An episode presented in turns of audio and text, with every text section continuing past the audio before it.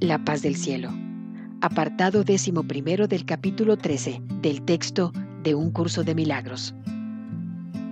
Las mejores alternativas que el ego ofrece para contrarrestar lo que se percibe como la ruda intromisión de la culpabilidad en la paz son el olvido, el sueño y la muerte. Aún así, nadie piensa que está en conflicto y abatido por una guerra cruel, a menos que crea que ambos contendientes son reales. Al creerlo, se ve obligado a escapar, pues una guerra así pondría fin a su paz mental y por lo tanto lo destruiría. Mas solo con que se diera cuenta de que la guerra es entre un poder real y uno irreal, podría mirar en su interior y ver su libertad. Nadie pensaría estar abatido y atormentado por interminables batallas si él mismo percibiera que no tiene absolutamente ningún significado. No es la voluntad de Dios que su Hijo viva en estado de guerra. Por lo tanto, el imaginado enemigo que su Hijo cree tener es totalmente irreal. No estás sino tratando de escapar de una guerra encarnizada de la que ya te has escapado. La guerra ya terminó pues has oído el himno de la libertad elevarse hasta el cielo. Grande es la dicha y el regocijo de Dios por tu liberación, porque tú no creaste la libertad. Y de la misma manera en que no creaste la libertad, tampoco creaste una guerra que pudiera poner en peligro dicha libertad. Nada destructivo ha existido nunca ni existirá jamás. La guerra, la culpa y el pasado desaparecieron al unísono en la irrealidad de donde vinieron. Cuando todos estamos unidos en el cielo, no valorarás nada de lo que valoras aquí, pues nada de lo que valoras aquí lo valoras completamente. Por ende, no lo valoras en absoluto.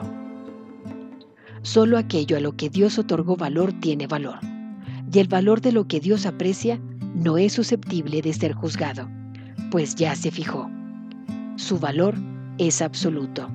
Las únicas alternativas que tienes ante ti son apreciarlo o no. Valorarlo parcialmente significa que se desconoce su valor. En el cielo está todo lo que Dios valora y nada más. Allí nada es ambiguo, todo es claro y luminoso. Suscita una sola respuesta. En el cielo no hay tinieblas ni contrastes. Nada varía, ni sufre interrupción alguna. Lo único que se experimenta es una sensación de paz tan profunda que ningún sueño de este mundo ha podido jamás proporcionarte ni siquiera el más leve indicio de lo que dicha paz es. No hay nada en este mundo que pueda brindarte semejante paz, porque no hay nada en este mundo que se comparta totalmente. La percepción perfecta tan solo puede mostrarte lo que se puede compartir plenamente. Puede mostrarte a sí mismo lo que resulta de ese compartir mientras todavía tengas presente los resultados de no compartir. El Espíritu Santo señala calladamente el contraste, sabiendo que, en última instancia, dejarás que Él juzgue por ti la diferencia permitiéndole que te muestre cuál de las dos alternativas es cierta. Tiene perfecta fe en tu juicio final porque sabe que es Él quien emitirá por ti. Dudar de eso sería dudar de que Él vaya a llevar a cabo su misión. Mas, ¿cómo iba a ser posible eso cuando su misión es de Dios? Tú, cuya mente está ensombrecida por las dudas y la culpabilidad, recuerda esto. Dios te dio el Espíritu Santo, a quien le encomendó la misión de eliminar toda duda y todo vestigio de culpa que su amado Hijo se haya echado encima. Su misión no puede fracasar, pues nada puede impedir el logro de lo que Dios ha dispuesto que se logre. La voluntad de Dios se hace sean cuales fueran tus reacciones a la voz del Espíritu Santo, sea cual fuere la voz que elijas escuchar, y sean cuales fueren los extraños pensamientos que te asalten. Encontrarás la paz en la que Dios te ha establecido, porque Él no cambia de parecer. Él es tan estable como la paz en la que moras, la cual el Espíritu Santo te recuerda. En el cielo no recordarás cambios ni variaciones. Solo aquí tienes necesidad de contrastes. Los contrastes y las diferencias son recursos de aprendizaje necesarios, pues gracias a ellos aprendes lo que debes evitar y lo que debes procurar. Cuando hayas aprendido eso, encontrarás las respuestas que eliminan la necesidad de las diferencias. La verdad viene por su cuenta a encontrarse consigo misma. Cuando hayas aprendido que tú le perteneces a la verdad, esta vendrá hasta ti quedamente sin diferencias de ninguna clase, pues no necesitarás ningún contraste que te ayude a comprender que eso y solo eso es lo que quieres. No temas que el Espíritu Santo vaya a fracasar en la misión que tu Padre le ha encomendado la voluntad de Dios no fracasa en nada. Ten fe únicamente en lo que sigue a continuación y ello será suficiente. La voluntad de Dios es que estés en el cielo y no hay nada que te pueda privar del cielo o que pueda privar al cielo de tu presencia. Ni tus percepciones falsas más absurdas, ni tus imaginaciones más extrañas o pesadillas más aterradoras significa nada. No prevalecerán contra la paz que la voluntad de Dios ha dispuesto para ti.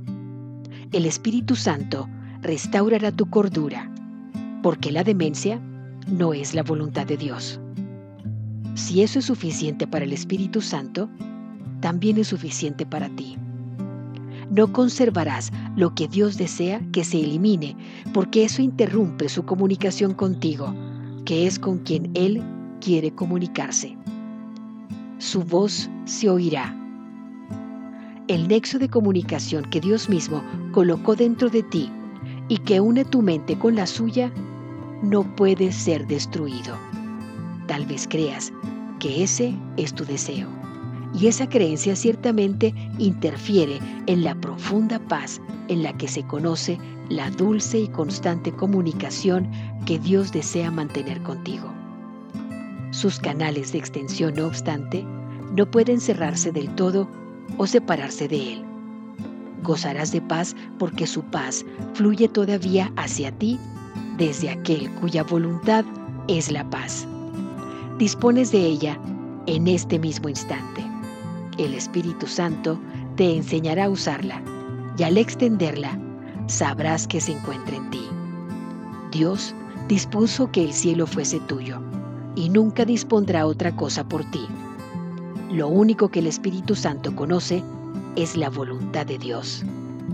Es imposible que no alcances el cielo, pues Dios es algo seguro y lo que su voluntad dispone es tan seguro como Él. Aprenderás lo que es la salvación porque aprenderás a salvar. Es imposible que te puedas excluir de lo que el Espíritu Santo quiere enseñarte. La salvación es algo tan seguro como Dios. Y su certeza es suficiente. Date cuenta de que incluso la más tenebrosa pesadilla que perturba la mente del Hijo durmiente de Dios no tiene poder alguno sobre él. Él aprenderá la lección del despertar Dios vela por él y la luz le rodea. ¿Cómo iba a poder el Hijo de Dios perderse en sueños cuando Dios ha puesto dentro de él la jubilosa llamada a despertar y a ser feliz? Él no se puede separar de lo que está en él. Su sueño no podrá resistir la llamada a despertar. Es tan seguro que la misión de la redención se cumplirá como que la creación permanecerá inmutable por toda la eternidad. No tienes que saber que el cielo es tuyo para que lo sea. Lo es. Mas para saberlo, tienes que aceptar que la voluntad de Dios es tu voluntad. el Espíritu Santo deshará por ti todo lo que has aprendido que enseña que lo que no es verdad tiene que ser reconciliado con la verdad. Esta es la reconciliación con la que el ego quisiera sustituir tu reconciliación con la cordura y con la paz.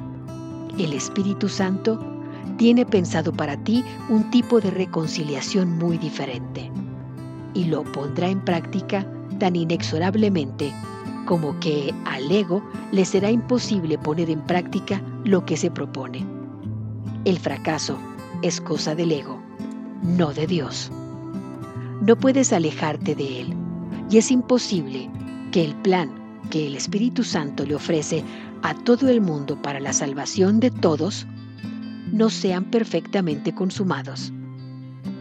Serás liberado y no recordarás nada de lo que fabricaste, salvo lo que fue creado para ti y a su vez por ti.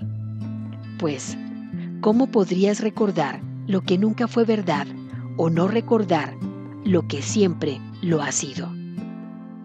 En esta reconciliación con la verdad, y solo con la verdad, radica la paz del cielo.